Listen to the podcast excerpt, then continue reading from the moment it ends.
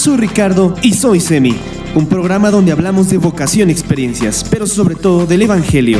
Quédate conmigo, ponte cómodo y disfruta del podcast de un seminarista. Bienvenido.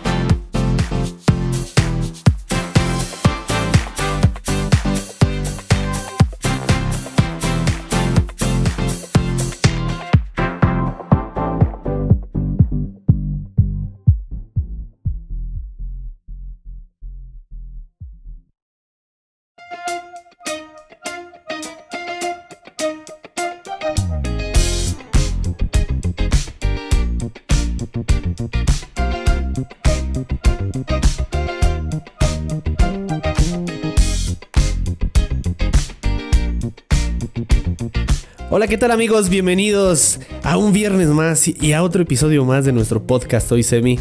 Hace rato que ya no iniciábamos con buena música. Ya saben que yo siempre les recomiendo acá canciones este, pegajosas. Este, bueno, pues los dejo con algo de, de Parcels, este grupo australiano que descubrí estos días. Y bueno, pues es esa parte de mí que ya reclama que sea primavera, verano, porque ya, ya me cansé de tantos fríos, ya me cansé de tanta gripa. Y bueno, los dejo con esto, disfrútenlo. So let's get round to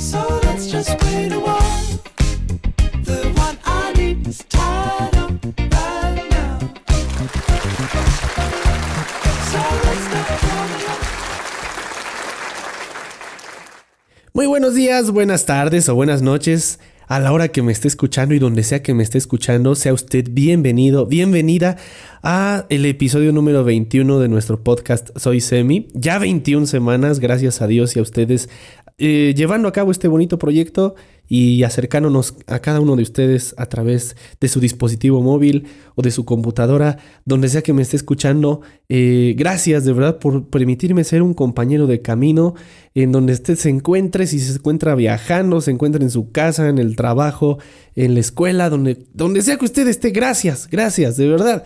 Un viernes más, gracias al Señor. Aquí estamos con toda la vibra, con toda la actitud, ya sin gripa, ya creo que estoy mejor. Bueno, pues vamos a darle. Bienvenidos amigos al episodio número 21. Y pues sí, ya tenía rato que no iniciábamos con música. Este, pues sí, eh, hace rato este, estos días estuve descubriendo este grupo australiano, a pesar de, a propósito, perdón, de que eh, ya ven todo lo que está sucedi- sucediendo en Australia, todos estos incendios, pues bueno, pues estaba yo, yo viendo ahí, este, eh, pues cosas, estilos de vida de los australianos y me encontré con este grupo que de verdad me gustó mucho, tiene canciones muy pegajosas y bueno, pues canciones que claman que ya, que ya sea el verano, ¿verdad? Yo Pero pues para que sea el verano, pues tenemos que prepararnos también. Amigos, ya, ya, vamos a, vamos a empezar ahora sí con nuestro, con nuestro programa. Hoy, hoy les tengo un programa, pues como siempre, eh, tratando de, de compartirles, eh, ya saben ustedes, la experiencia de aquel que se está formando para ser sacerdote. Les estoy tratando de compartir eh, una recomendación. Tenemos una recomendación esta semana y por supuesto la reflexión del Evangelio del próximo domingo. Eh, este, esta semana estamos tratando el tema sobre el octavario de la unidad de los cristianos. Eh, de verdad, eh, está bien interesante el material que salió para, para esta semana de unidad de los cristianos que celebraremos a partir de mañana, 18 al 25 de este mes de enero. Estaremos celebrando este octavario por la unidad de los cristianos. Está bien interesante. Amigos, ojalá que lo disfruten. Quédense conmigo estos minutos. Eh, prometo, prometo que se la van a pasar genial y se la van a pasar en grande. Amigos, bienvenidos. Y bueno, pues vamos a lo que venimos.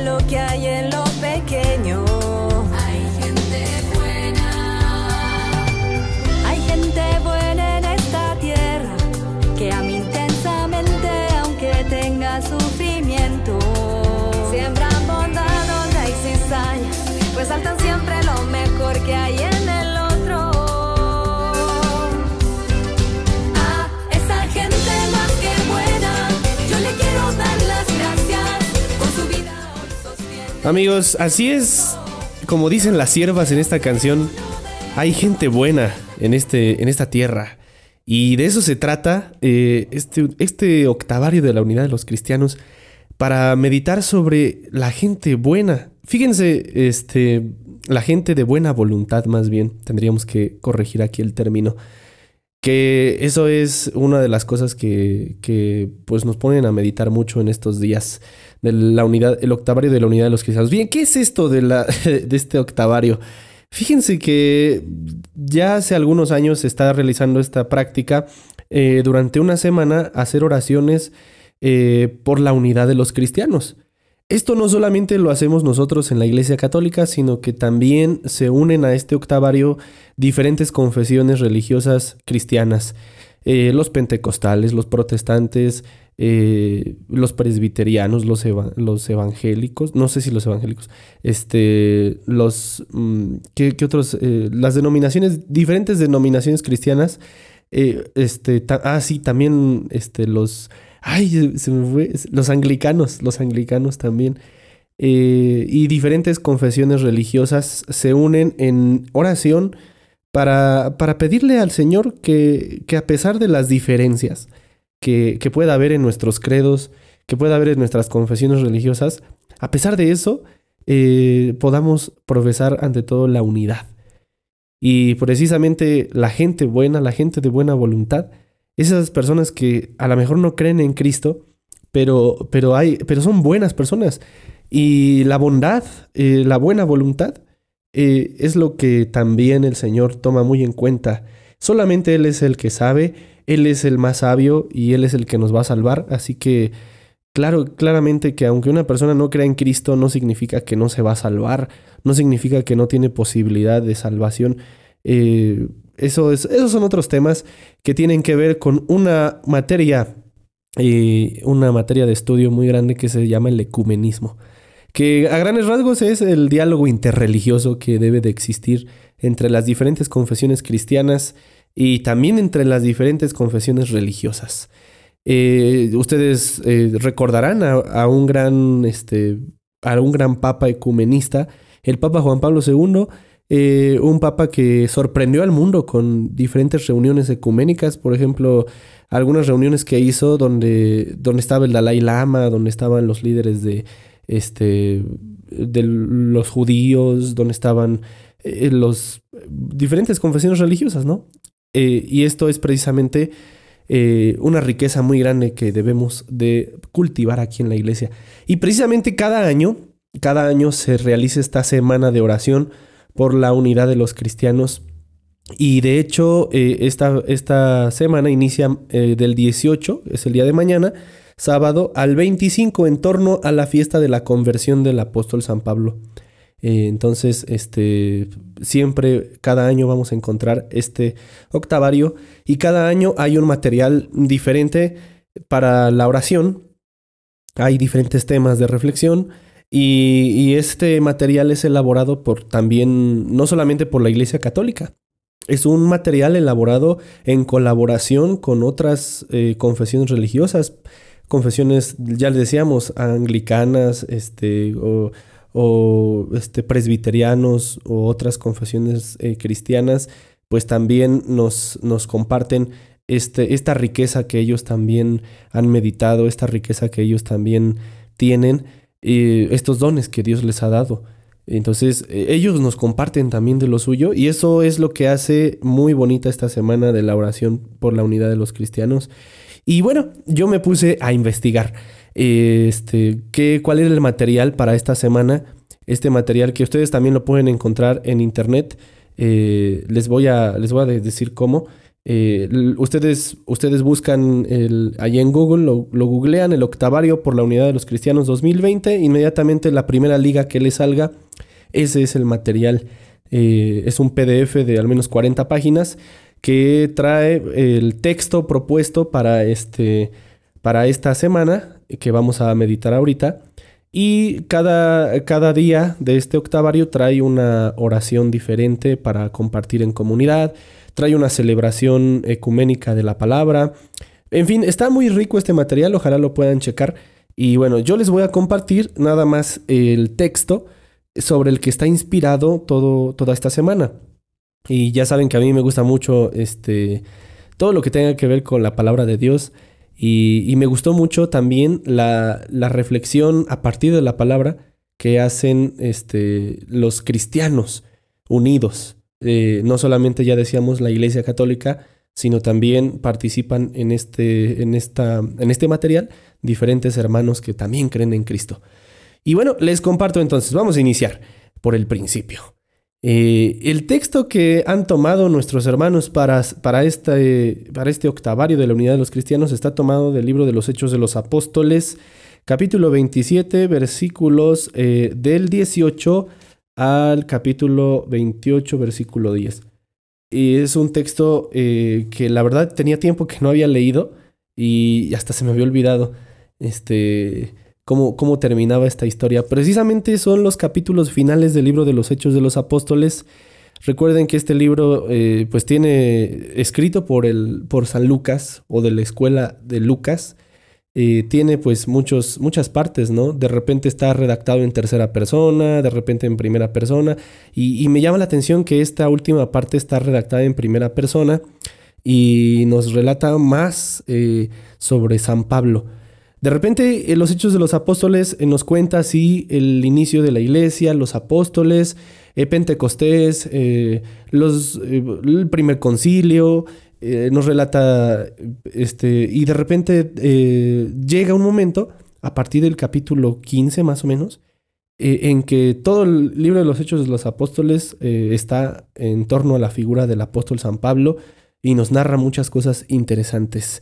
Y bueno, este, estos últimos capítulos son precisamente el viaje que Pablo hace a Roma. San Pablo ya estaba condenado y tenía que comparecer ante, ante el emperador en Roma. Entonces tiene que hacer un viaje hasta Roma y, y tiene que zarpar desde, desde, Creta, me parece, para poder ir a, a Roma. Este, todo el mar Mediterráneo, ya saben, San Pablo hizo cuatro viajes eh, y bueno, pues ahora este es su último viaje, en el último donde pues en Roma él, dará testimonio del Señor por medio del martirio. Este, y pues ahí, según la tradición, esa, él muere en Roma, en, en esta eh, basílica, en donde se le ha dedicado esta basílica de las tres fuentes, eh, donde se dice que su cabeza, al ser cortada, dio tres saltos, ¿no? Este, por eso las tres fuentes bueno, eso es otra cosa. Así es, este texto entonces, eh, ya les decía, inicia, eh, se embarcan, se embarca San Pablo junto con 276 personas, es muy explícito el libro, me encanta eso. 276 personas entre las cuales había prisioneros de guerra, entre las cuales estaba la tripulación de, de ese barco y entre las cuales también estaba él y los compañeros que iban con él.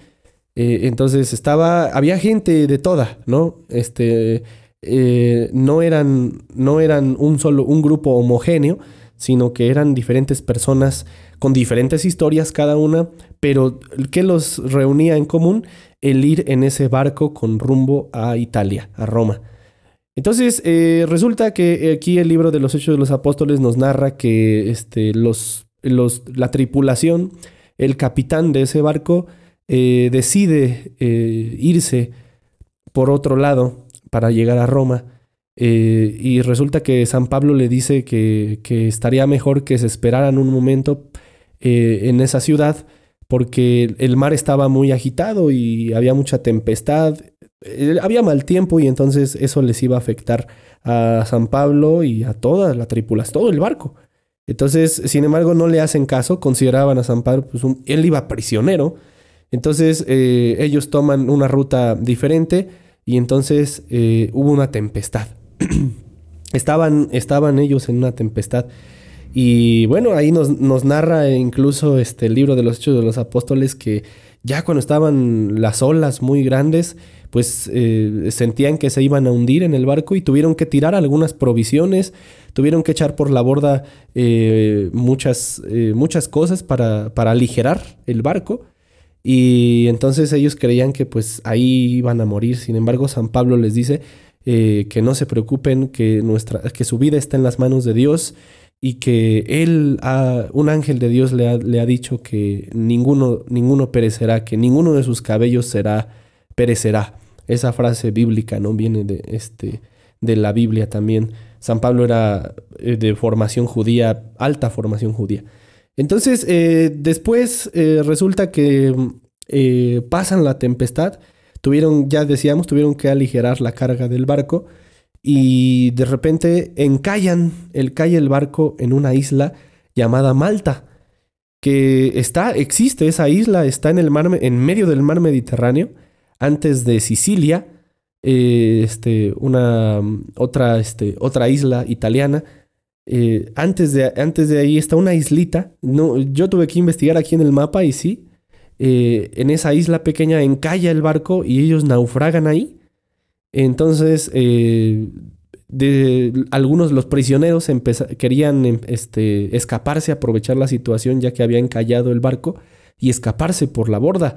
Pero, este, sin embargo, el capitán de, ese, de, esta, de esta embarcación, pues decide que todos bajan, bajaran a la playa. Y llegando a la playa, pues se encuentran con, pues, con los nativos, dice la, la Sagrada Escritura, los nativos que los trataron de una forma muy singular, que les, les dieron muchas atenciones. Bueno, la traducción que yo tengo dice que les dieron muchas atenciones y que, y bueno, la traducción que nos presenta este texto que, el- del octavario por la unidad de los cristianos, que es de la Biblia interconfesional, eh, nos dice que los trataron con una, eh, eh, con muchas atenciones, pero también con una eh, calidez muy grande. Las personas nativas de esta ciudad de Malta y ellos estuvieron ahí. Este, después conocieron al gobernador de esa ciudad de Malta, de esa isla, llamado Publio, que los llevó a su casa, que estuvieron con él, los llenaron de provisiones, estuvieron un- unos días con Publio y después zarparon hacia Roma. Y aquí acaba el texto. Bueno, este eh, no, lo, no lo quise leer porque es un poquito largo, pero más o menos así les cuento cómo, cómo es el contexto de este, de este pasaje que han elegido nuestros hermanos para el octavario de la unidad de los cristianos. Y se me hizo muy interesante la reflexión que ellos eh, nos comparten. Fíjense que ellos, ellos ponen el acento mucho en que en la actualidad, bueno, ahí en Europa hay muchos migrantes también por esas aguas del río, del río, del, del mar Mediterráneo, pues sigue habiendo muchos migrantes de África o de otros lugares que cruzan el mar Mediterráneo para poder llegar a Europa y que muchas veces eh, ellos ahí en este en este en esta reflexión dicen pues cuántas veces ah, hay gobiernos que que no mandan embarcaciones a, a- a tratar de rescatar a los náufragos que el mar es muy agitado según esto en ese en por esas por esas tierras eh, que tampoco a veces ellos denuncian ahí la indiferencia con los migrantes. O sea ponen el acento mucho en los migrantes eh, que también ellos eh, padecen esta, estas situaciones, ¿no? Sin embargo, eh, lo interesante es eso, ¿no? Ellos piden que, que seamos cálidos y que tengamos esas atenciones singulares como, como la gente de Malta la tuvo con Pablo y su tripulación, la tripulación de ese barco, que si bien iban 276 personas, todas, un, todas eh, en diferentes grupos, ya decíamos, había prisioneros de guerra, estaban eh, Pablo, que eh, apóstol, apóstol de Cristo, y yo creo que iba con alguien más, con otros cristianos, y estaba la tripulación de ese barco, había un centurión romano, o sea, había gente de, de diferente, ¿no? De diferente clase, podríamos decir, y sin embargo, algo los unía, que precisamente era ese viaje que estaban ellos haciendo a Roma, pero algo los unió todavía más. Eh, algo que se me olvidó contar de este texto era cuando Pablo este, los anima. Dice, llegó un momento en el que ellos sentían que antes de que encallaran en las islas de Maltas, en las isla de, islas de Malta, perdón, este, antes de que ellos encallaran, resulta que, que se quedaron sin comer. Y, antes de tirar las provisiones de trigo, resulta que, que San Pablo les los anima y les dice que, que ni un, eso, eso, que les dije, ¿no? Ni un solo cabello de ustedes este, será tocado. Ánimo, comamos y los anima. San Pablo trata de ser eh, esa persona que una a, las, a, a- a esas diferentes personas que iban con él. Y bueno, eh, la reflexión casi casi termina en lo siguiente. A pesar de que eran 276 personas eh, diferentes, a lo mejor eh, había personas de diferente religión también dentro de ese grupo que iba en ese barco. A pesar de eso, se unieron eh, cuando, cuando llegaron a la ciudad, a las islas de Malta. Porque resulta que el ejemplo y la lección más grande se las dan los habitantes de Malta. Porque los habitantes de Malta no los conocían. No conocían a ese grupo de náufragos que, este, que habían quedado en su playa. No conocían, no sabían si, si entre ellos había un centurión romano, no sabían si entre ellos había prisioneros, si había cristianos. O sea, ellos no sabían, lo único que hicieron estas personas de Malta fue atenderlas, ser hospitalarios con ellos, eh, llevarlos a la fogata, calentarlos, darles de comer y hospedarlos, atenderlos. A pesar de, de quienes fueran, ellos no los conocían y a pesar de eso los atienden con calidez, los atienden con, con una singularidad muy grande, como nos dice la palabra de Dios, eh, con muchas atenciones.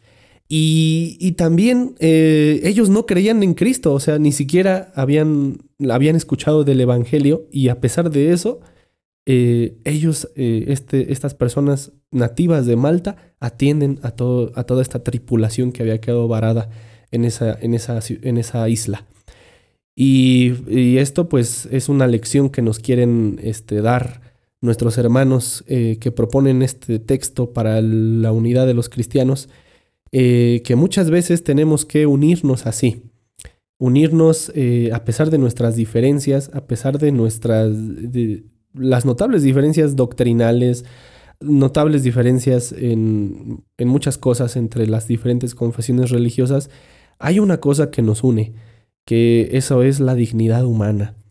Eh, la dignidad humana eh, y ante todo la promoción humana eh, que tenemos que tener todas las confesiones religiosas, sobre todo con los más pequeños y los más vulnerables. En este caso los migrantes, pero no solo con ellos, sino con los más vulnerables, los más pequeños, los pobres.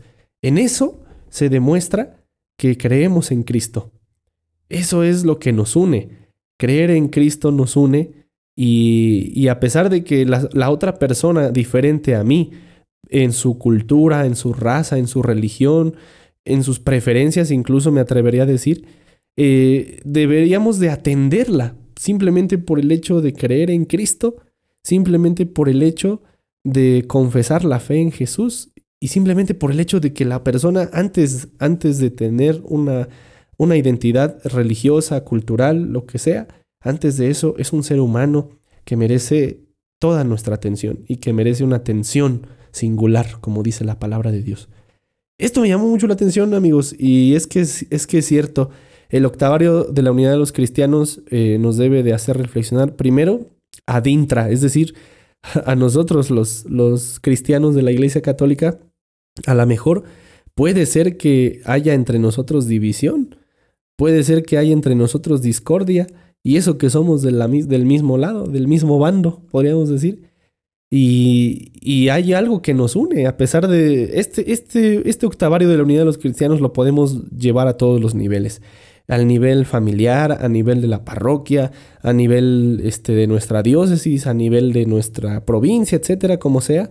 Eh, pero es verdad, o sea, eh, a veces entre nosotros mismos somos los primeros que nos echamos tierra, somos los primeros que nos, este, que nos andamos ahí injuriando, eh, que nos andamos ahí tirando, como di- dijeran. Entonces, y nos une Cristo. Más allá de- del, del trabajo, de nuestros diferentes carismas, de lo que a cada quien se dedique, nos une Cristo y nos une la fe en Él. Eh, él nos une y lo que nos une es ante todo la dignidad humana. A toda persona debe- debemos de atender, a toda persona debemos de considerar. La hospitalidad, dice, dice este material del octavario por la unidad de los cristianos, la hospitalidad nos puede este, ayudar, ser hospitalarios entre nosotros nos puede ayudar a fomentar la unidad como cristianos. Y no solamente la hospitalidad, sino también el, el trato respetuoso y el diálogo que tenemos que tener eh, las diferentes confesiones religiosas y las diferentes confesiones cristianas. Esto, amigos, pues, perdón, perdón. Esto, amigo, pues, eh, pues, este, llamó mucho mi atención. Todavía sigo un poquito ahí con la garganta, pero ya, ya mejor. Este, y pues sí, se los quería compartir porque toda esta semana, a partir de mañana, eh, vamos a estar eh, meditando sobre la unidad de los cristianos. Y ojalá eh, lo chequen, este material, ya les dije, ustedes googlean eh, Octavario por la Unidad de los Cristianos 2020 y les va a salir inmediatamente este material, este un PDF. Y ojalá puedan seguir cada, cada día las diferentes oraciones, los diferentes textos bíblicos que nos proponen para meditar. Entre ellos este que hemos compartido de San Pablo eh, en su viaje a Roma y en su naufragio en Malta. Y bueno, este eh, yo les quería compartir y me gustó mucho esta reflexión que hacen nuestros hermanos. Y nuevamente la voy a repetir. A pesar de que en esta tripulación de la vida este, vayamos diferentes eh, personas, en, esta, en esta vida somos diferentes, pero algo nos une. Este, nos une la fe en Cristo y nos une la hospitalidad y nos une la dignidad humana. Eso nos une. Y esto me hace recordar incluso al Papa Benedicto XVI cuando decía, él decía una frase eh, respecto al diálogo interreligioso y al diálogo con, con las personas que no creen en Dios. Él decía que hay que poner ante todos los argumentos, primero los argumentos de la razón, antes que los argumentos de la fe. Tenemos que dialogar con los argumentos de la razón. Tenemos que dialogar con los argumentos humanos que tenemos a nuestro alcance eh, como personas. Eh, antes, antes de poner, eh, de poner, antes de poner nuestra preferencia o nuestra, nuestra confesión religiosa, debemos de poner nuestra condición humana. Dialogar desde nuestra condición humana, con sobre todo con las personas que no comparten nuestra fe, con las personas que no comparten nuestras ideas y con las personas que no comparten nuestra cultura. Con ellos hay que acercarnos a dialogar pero con los argumentos de la razón, con los argumentos más humanos, con la dignidad, con dignidad. Con eso tenemos que dialogar. Y esto pues sí eh, nos, nos, da para, para, mucha reflexión porque pues sí, nuestro mundo eh, inició este año con mucha división. Eh, cada vez nuestra sociedad pues está dividida en muchas, en muchas opiniones, está dividida en muchas eh, preferencias, está dividida en, muchos, en muchas ideas y casi nada nos une. Realmente es, es triste ver cómo, cómo estamos pues acabando con esa unidad que presumimos mucho a veces eh, como mexicanos, ¿no? Decimos que este, se va a escuchar mal, ¿no? Este, lo que voy a decir, ¿no? Eh, hay un, re- recientemente vi un meme que, que según los mexicanos éramos en las pedas, es decir, en las fiestas, este, unidos, ¿no? Y en los pedos, o sea, este, en los problemas también. Esos somos los mexicanos, ¿no? Estamos en la fiesta, pero también en los problemas, ¿no? Eh, y no es cierto. Eh, no es cierto, ¿no? A veces esa, esa, imagen del mexicano ya debe de, de, de, quitarse. No es cierto. No es cierto, ¿no? La verdad es que estamos muy divididos en opiniones diversas, en ideologías distintas. Y antes, y lo primero que nos debe de unir es los argumentos lógicos y los argumentos de la razón, los argumentos de la dignidad humana, como estas personas de Malta. Los, los habitantes de Malta fueron los que dieron la lección esta vez. Ellos no los conocían a esa tripulación de 276 gentes, ellos ni siquiera conocían a Cristo y sin embargo los atendieron con hospitalidad, con generosidad y con dignidad. Nosotros sin discriminar a nadie, también tenemos la obligación de acercar, de acoger, de, de tratar con dignidad a todas las personas. Amigos, pues eh, vayan ustedes, insisto, a ver este material, está muy interesante. Eh, y bueno, pues vamos a continuar con la sección que sigue. Vamos a la recomendación de la semana. Aquí estamos.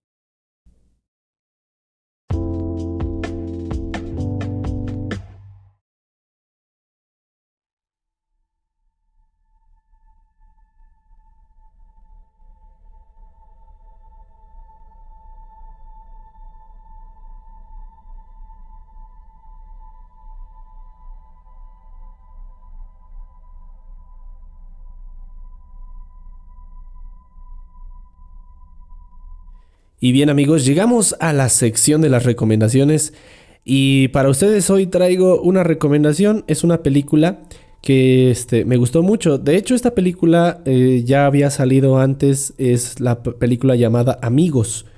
Pero ahora recientemente en Amazon, eh, la cuenta de Amazon Prime Video, salió la película de, de Upside, se llama, que es esta versión de la película Amigos que quizá ustedes vieron.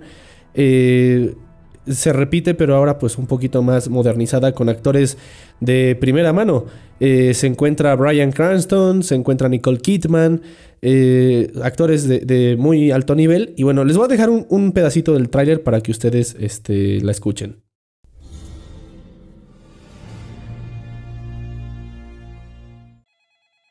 You need to prove you're looking for. I've been looking, trust me. Three signatures by tomorrow, or you can tell it to the judge. Tell me about a time when you worked hard to solve a problem. This morning, getting up. We're gonna find you someone you like. Let me be your arms and your legs. I love that.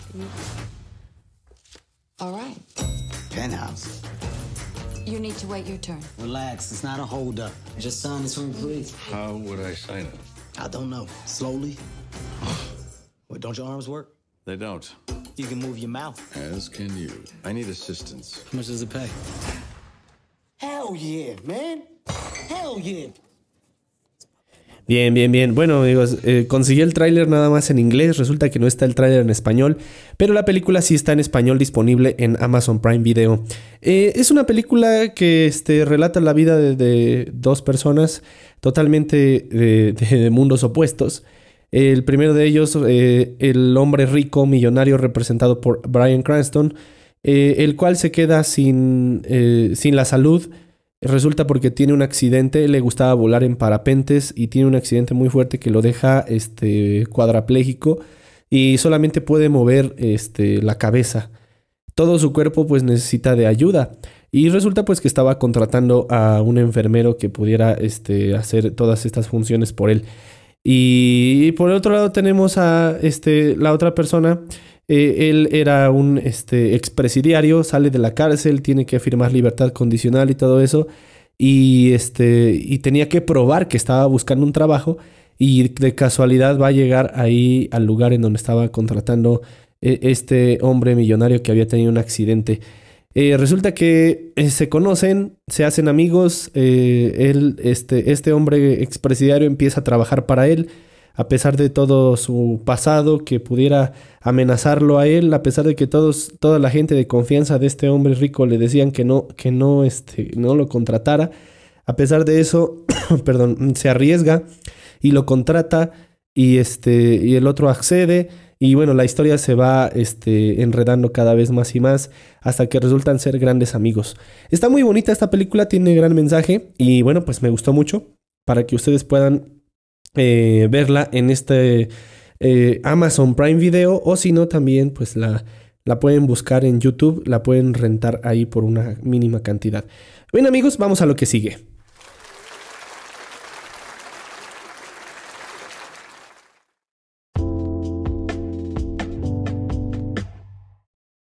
Bien amigos, pues llegamos a la sección que nos identifica, esta sección que le da sentido a nuestro trabajo, esta sección que le da sentido a nuestro podcast, en la sección en donde meditamos el Evangelio de cada ocho días. Y así es que nos acercamos ahora al, al Evangelio del próximo domingo. Este, vamos, vamos a ver qué nos dice la palabra de Dios para este domingo y qué, qué es lo que nos deja, qué quiere decirnos el Señor. Eh, bueno, primeramente recordar que ya estamos en el tiempo ordinario. Iniciamos este tiempo ordinario el lunes pasado, después de la, de la fiesta del bautismo del Señor, con el cual concluimos este tiempo de la Navidad. Todas las festividades que tuvimos, en donde meditábamos pues grandes misterios de la cercanía de Dios, de su acer- de, de la cercanía que Él tiene con todos nosotros, el misterio de la encarnación, etcétera. E- Esas fiestas han llegado a su fin con el, el tema, la fiesta de la, del bautismo del Señor, con la cual nuestro Señor Jesús inicia su vida pública. Y bueno, como siempre les digo, pues el, el Evangelio está siempre precedido por una lectura del Antiguo Testamento, la primera lectura que siempre nos va a dar luces y nos va a dar pautas para, para poder nosotros eh, comprender mejor el Evangelio. Entonces, amigos, vamos a, a la primera lectura de este, de este domingo, tomada nuevamente del libro del profeta Isaías, igual que hace ocho días. Y bueno, este otra vez nos dice esta, esta lectura del profeta Isaías. El Señor me dijo, tú eres mi siervo Israel, en ti manifestaré mi gloria. Este, este texto que vamos a leer, aquí hago una pausa, eh, es conocido como el segundo cántico del siervo. ¿Se acuerdan ustedes que hab- hablamos hace ocho días de los cánticos del siervo? Eh, una serie de textos eh, mesiánicos de, tomados del, segundo, de la segunda parte del profeta Isaías, llamado este, por los especialistas el Deutero Isaías o el segundo Isaías, escrito por allá en los tiempos del exilio del pueblo de Israel, eh, se habla del siervo de Dios. Y mucho se ha hablado sobre el siervo de Dios. Se creía que era una persona, se creía que era el- una parte del pueblo de Israel. Eh, mucho, hay muchas interpretaciones sobre el siervo de Dios, eh, estos cánticos del siervo, pero todos ellos tienen su pleno sentido y significado precisamente en la persona de nuestro Señor Jesucristo. Hace ocho días escuchábamos el primer cántico del siervo, el día de hoy estamos escuchando el segundo cántico del siervo. Y precisamente aquí dice, tú eres mi siervo Israel. Eh, Aquí explícitamente está diciendo que Israel es el siervo de Yahvé. En ti manifestaré mi gloria. Ahora habla el Señor, el que me formó desde el seno materno para que fuera su servidor, para hacer que Jacob volviera a él y congregara a Israel en torno suyo. Esto es eh, un poco de la misión de este siervo, congregar a Israel en torno suyo, ser su servidor, hacer que Jacob vuelva a él. Tanto así me honró el Señor y mi Dios fue mi fuerza. Ahora pues dice el Señor, es poco que seas mi siervo. Solo para restablecer a las tribus de Jacob y reunir a los sobrevivientes de Israel, te voy a convertir en luz de las naciones, para que mi salvación llegue hasta los últimos rincones de la tierra. Eh, este cántico del siervo, pues vemos cómo este, el profeta Isaías, Deutero Isaías, juega precisamente con eh, la narración. Inicia este, inicia este texto, pues eh, en primera persona. El Señor me dijo eh, estas palabras: Tú eres mi siervo Israel, en ti manifestaré mi, mi- gloria. Y después cambia de nuevo la narración y dice: Ahora habla el Señor, el que me formó desde el seno materno para que fuera su servidor. Y entonces este, cita las palabras del Señor.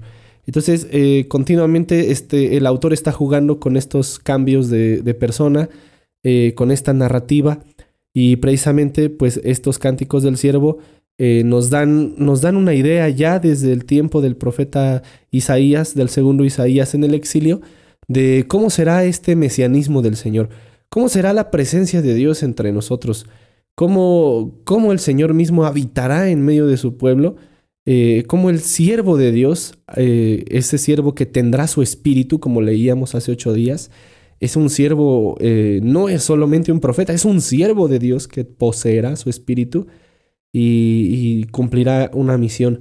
Y, aquí nuevamente la misión que se nos eh, habla es precisamente congregar a Israel en torno suyo, eh, hacer que Jacob vuelva y también restablecer a las tribus de Jacob, reunir a los sobrevivientes de Israel y ser luz de las naciones. Esto concretamente pues lo, lo cumple nuestro Señor Jesucristo, es eh, el cumplimiento de estas palabras que se hicieron desde el Antiguo Testamento, que se dijeron, que se proclamaron, el siervo de Dios que reunirá a las tribus de Israel, el siervo de Dios que será la luz de las naciones. Eh, y precisamente nuestro Señor Jesucristo es la luz del mundo, la luz de, de las naciones. Él es nuestra guía, Él es el que le da sentido a nuestro caminar. Eh, y precisamente Él lo va manifestando, lo manifestó así desde el principio, desde que Él recibe el Espíritu Santo y ahora en este tiempo ordinario en donde el Señor ha iniciado su vida pública. Y así entonces pasamos al Evangelio del próximo domingo. Como ya decíamos, estamos eh, en el este, ce- celebrando el segundo, sí, el segundo domingo de Adviento. Y entonces, de ¿qué estoy diciendo de Adviento? No, segundo domingo del tiempo ordinario. Este, una disculpa. El tiempo ordinario es un tiempo litúrgico eh, muy especial porque es un tiempo de crecimiento, es un tiempo de maduración de todo lo que hemos vivido en estos tiempos fuertes litúrgicos. El último tiempo fuerte que tuvimos, ustedes lo saben, es la Navidad.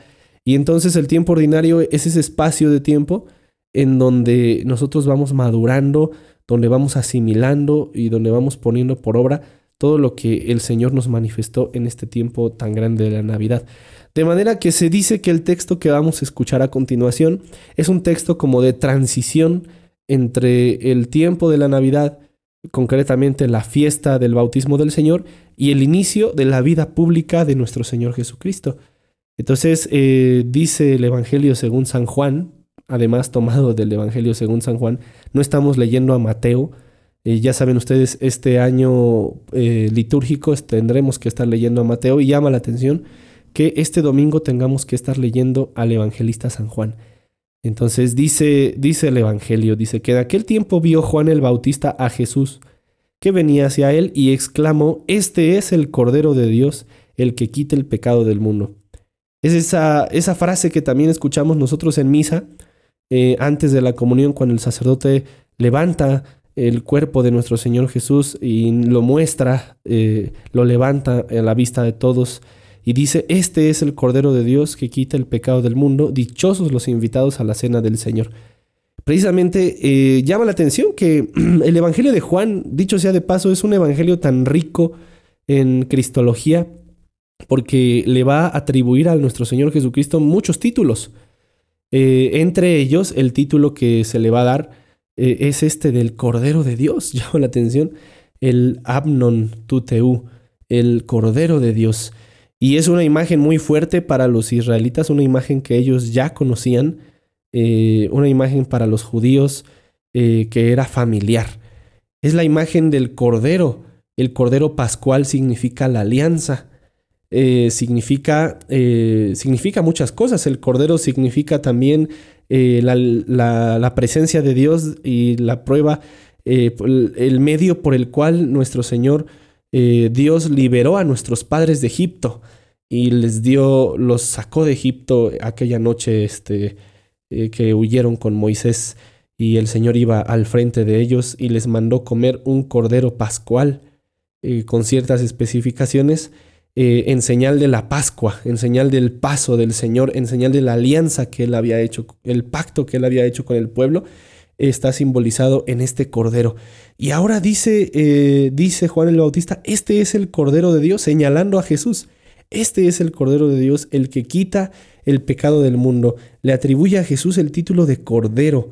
Es decir, eh, esto eh, mira hacia, hacia el tiempo pascual, porque nuestro Señor Jesucristo también como cordero manso dará su vida en rescate por todos nosotros dará su vida como alianza, como, como una nueva alianza sellada con su sangre, en donde el Señor nos restablece, restablece la naturaleza humana en virtud de nuestro Señor Jesucristo.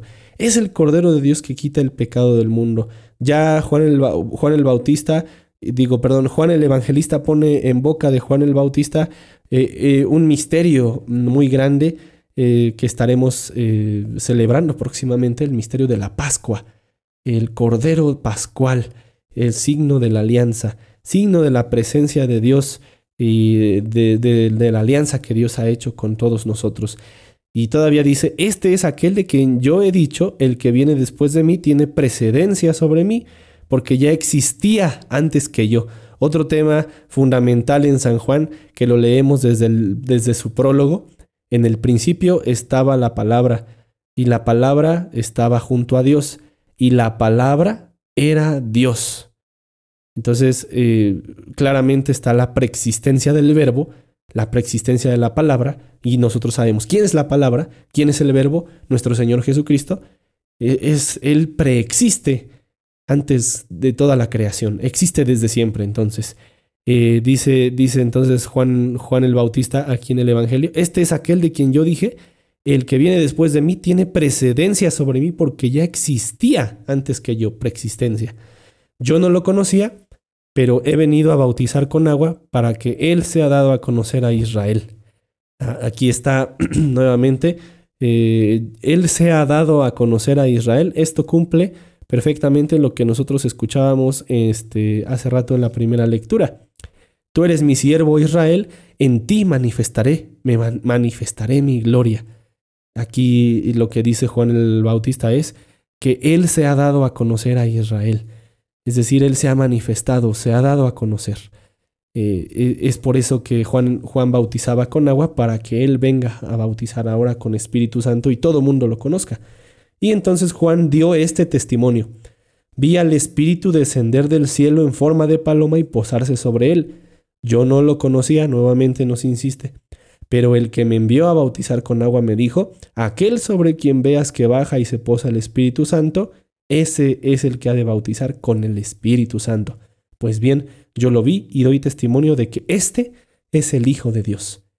Muy interesante ese testimonio desde el principio, Juan el Bautista, desde que nuestro Señor inicia su misión, su vida pública, lo señala, le dice, este es el Cordero de Dios, en señal de la alianza, en señal de este, del Cordero Pascual, en señal de cómo nuestro Señor Jesús también entregará su vida como víctima, eh, como era esa víctima el Cordero, y, y seguido por este testimonio que da Juan el Bautista, porque él lo vio, él lo bautizó. Este, hace ocho días escuchábamos ese texto, como, como Juan el Bautista eh, insiste, yo debería ser bautizado por ti, y tú sin embargo pides que, yo te bautice. Y nuestro Señor Jesús le dice, haz lo que te pido para que así cumplamos mm, toda justicia. Es decir, así cumplamos la voluntad de Dios. Dios así lo quiere. Entonces, eh, Juan el Bautista da testimonio de esto y nos vuelve a narrar cómo él vio descender sobre nuestro Señor el Espíritu Santo en forma de paloma. Y él da testimonio y atestigua, a la redundancia, que este es el Hijo de Dios. Interesantísimo este testimonio que nos da Juan el Bautista este domingo. Y bien, eh, la palabra de Dios pues siempre nos sigue invitando a reconocer a nuestro Señor Jesús. Él es el Cordero de Dios. Eh, él viene a cumplir una misión eh, este, muy especial con todos nosotros, la misión de salvarnos de nuestros pecados, liberarnos de la esclavitud de las tinieblas. Él, él tiene esta misión y ser la alianza, él es, él es signo de la alianza también como Cordero Pascual, es signo de esta alianza que nuestro Dios ha hecho con nosotros. Eh, esta nueva alianza significa que ahora tenemos la vida de Dios en nosotros, es decir, también nosotros tenemos su Espíritu Santo, también nosotros eh, llevamos, compartimos la misión de nuestro Padre Dios, compartimos con Jesús su misma misión. Entonces, este es el Cordero de Dios, el que quita el pecado del mundo. Eh, este es el Hijo de Dios, dice Juan el Bautista. Eh, crean, crean en el testimonio que casi casi nos está diciendo, crean en este testimonio que yo les estoy dando, porque yo lo vi. Yo vi posarse al Espíritu Santo en forma de paloma y doy testimonio que este es el Hijo de Dios. Entonces, eh, este evangelio, decíamos, es como un evangelio de transición, eh, según la liturgia, eh, porque nos da pauta, nos da pie para meditar cómo nuestro Señor Jesús, a partir de este, del bautismo de, que escuchábamos el texto hace ocho días, a partir de ese momento, Él irá a predicar a todas las regiones del pueblo de Israel, iniciando por la región de Galilea. Eh, él irá después a Nazaret, su tierra, y bueno, ya conocemos toda la historia de nuestro Señor Jesús que estuvo predicando eh, en, todos, en todos lados en el pueblo de Israel, en el templo, en las sinagogas, en las plazas. Eh, él cumplirá esta misión que se anunciaba desde el Antiguo Testamento, estos cánticos del siervo. Él será la luz de las naciones. Entonces amigos, eh, ojalá que este domingo que vayamos a misa, eh, vayamos preparados para contemplar al Cordero de Dios, vayamos eh, preparados para contemplar al Hijo de Dios, que, que se sigue inmolando, que se sigue entregando por cada uno de nosotros en el sacrificio de la misa, un sacrificio que no es cruento, que es decir, que no, no es sangriento, pero no, no por eso deja de ser un sacrificio. Nuestro Señor Jesús sigue inmolando, sigue entregando su vida por cada uno de nosotros, cumpliendo esa promesa eh, y esa misión que le encomendó nuestro Padre, ser la luz del mundo, ser el Cordero de Dios, ser, ser signo de, ser signo de la alianza que nuestro Dios ha hecho con cada uno de nosotros. Y esta alianza, ya dijimos, es que nosotros podamos llamar Padre a Dios, que lo podamos, que lo podamos decir papá. Eso, eso se lo debemos a nuestro Señor Jesucristo, que todos los días también se inmola por cada uno de nosotros y nos invita a imitar sus virtudes. Imitar la virtud de, inmolarnos con Jesús, de entregarnos con Él, desgastar nuestra vida para Él.